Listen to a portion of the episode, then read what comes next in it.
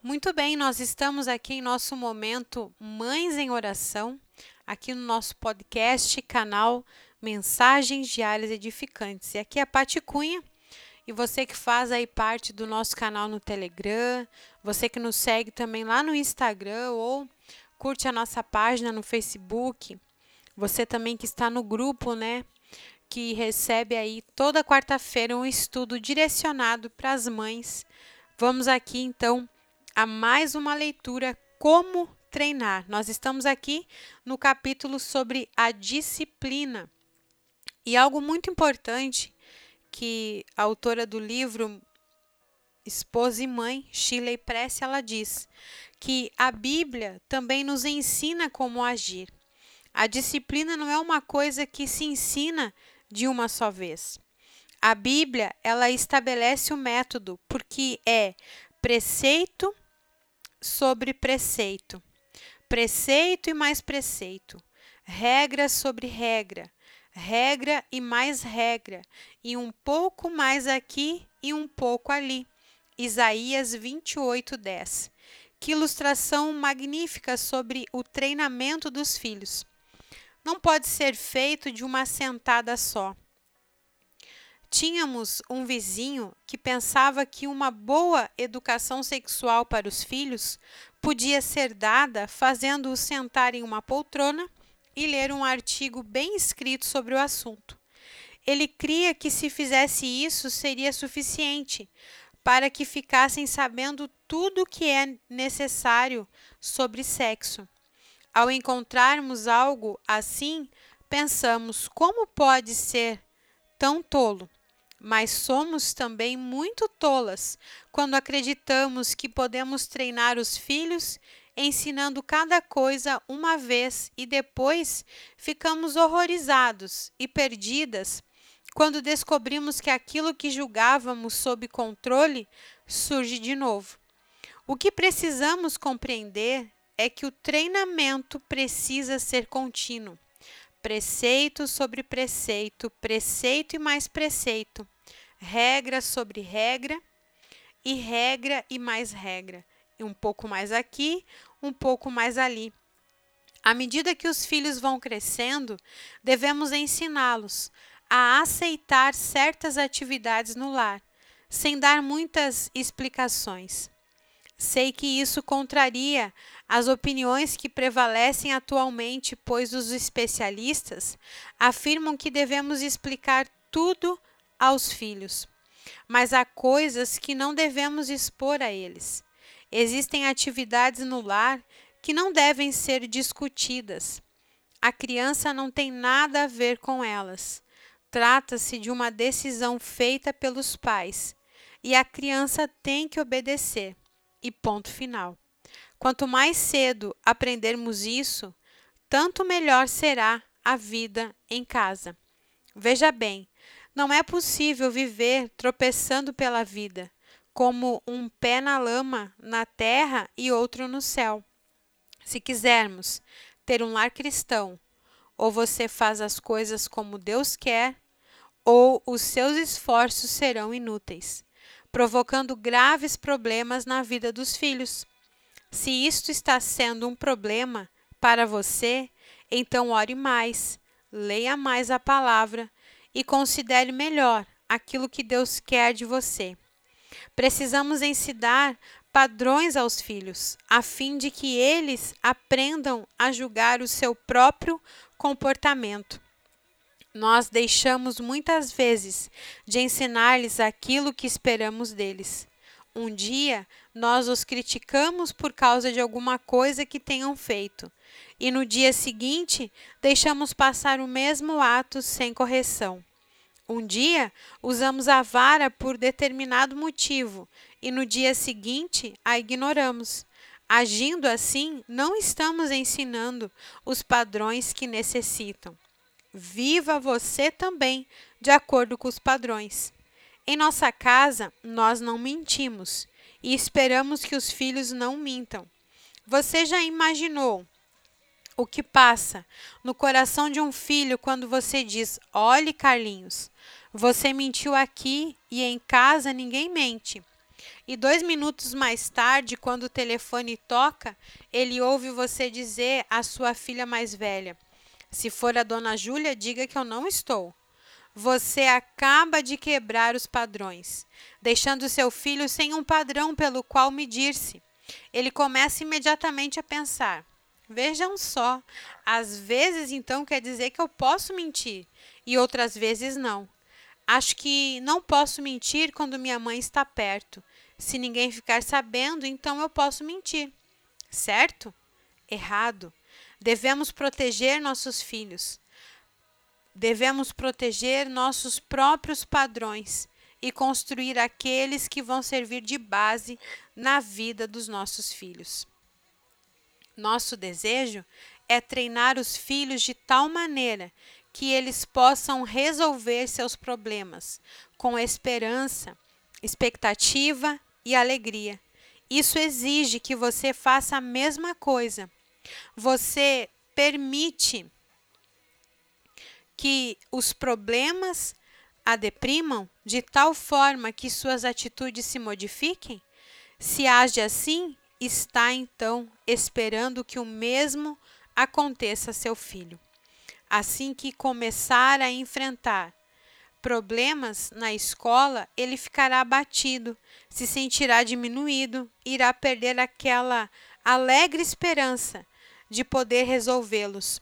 Em vez de chegar em casa e dizer: Tive um problema na escola hoje, seu desejo é que os filhos lhe contem seus problemas, a fim de que lhe, lhe possam ajudá-los a resolvê-los.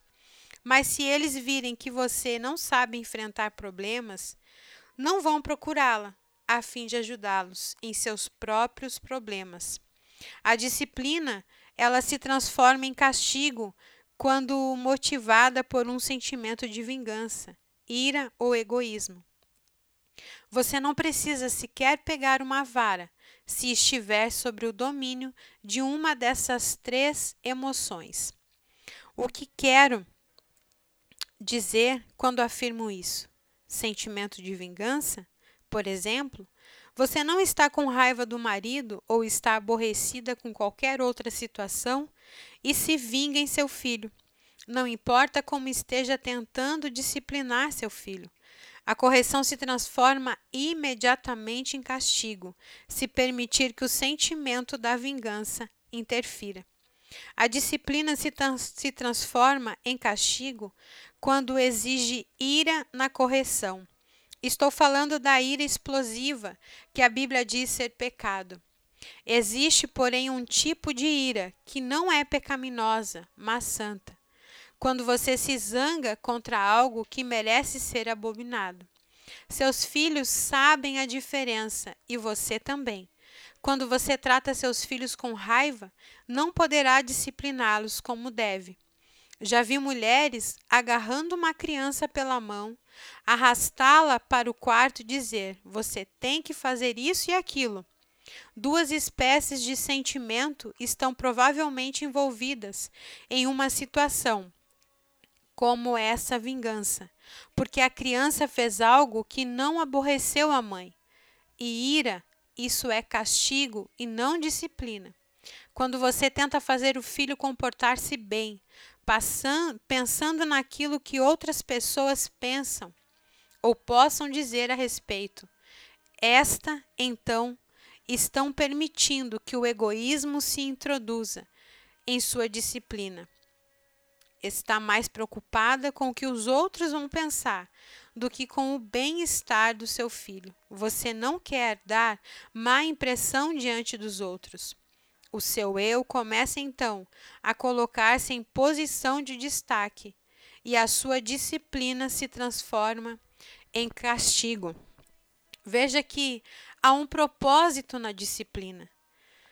Quando estamos disciplinando os filhos, queremos ensiná-los a reconhecer a diferença entre a atitude certa e a errada. Isso significa que teremos de observar a nossa própria atitude, onde vamos conseguir uma atitude certa quando temos uma atitude errada?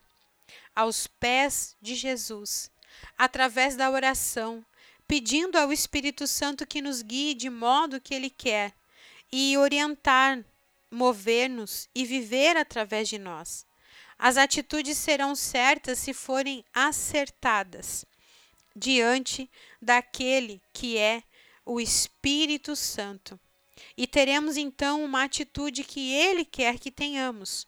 A disciplina também envolve ensino de valores, o reforço da obediência, ensinar os filhos que serão mais felizes quando forem obedientes e que a obediência é o comportamento aceitável, certo?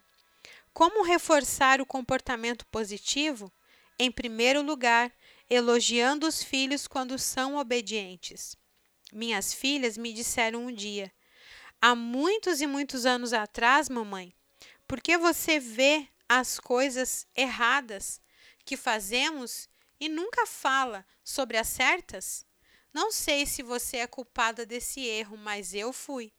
Precisamos reforçar as coisas boas na vida dos filhos, para que eles compreendam que podemos conseguir mais atenção com o bom comportamento. Lemos em Colossenses 3:21: Pai, não irriteis os vossos filhos, para que não fiquem desanimados.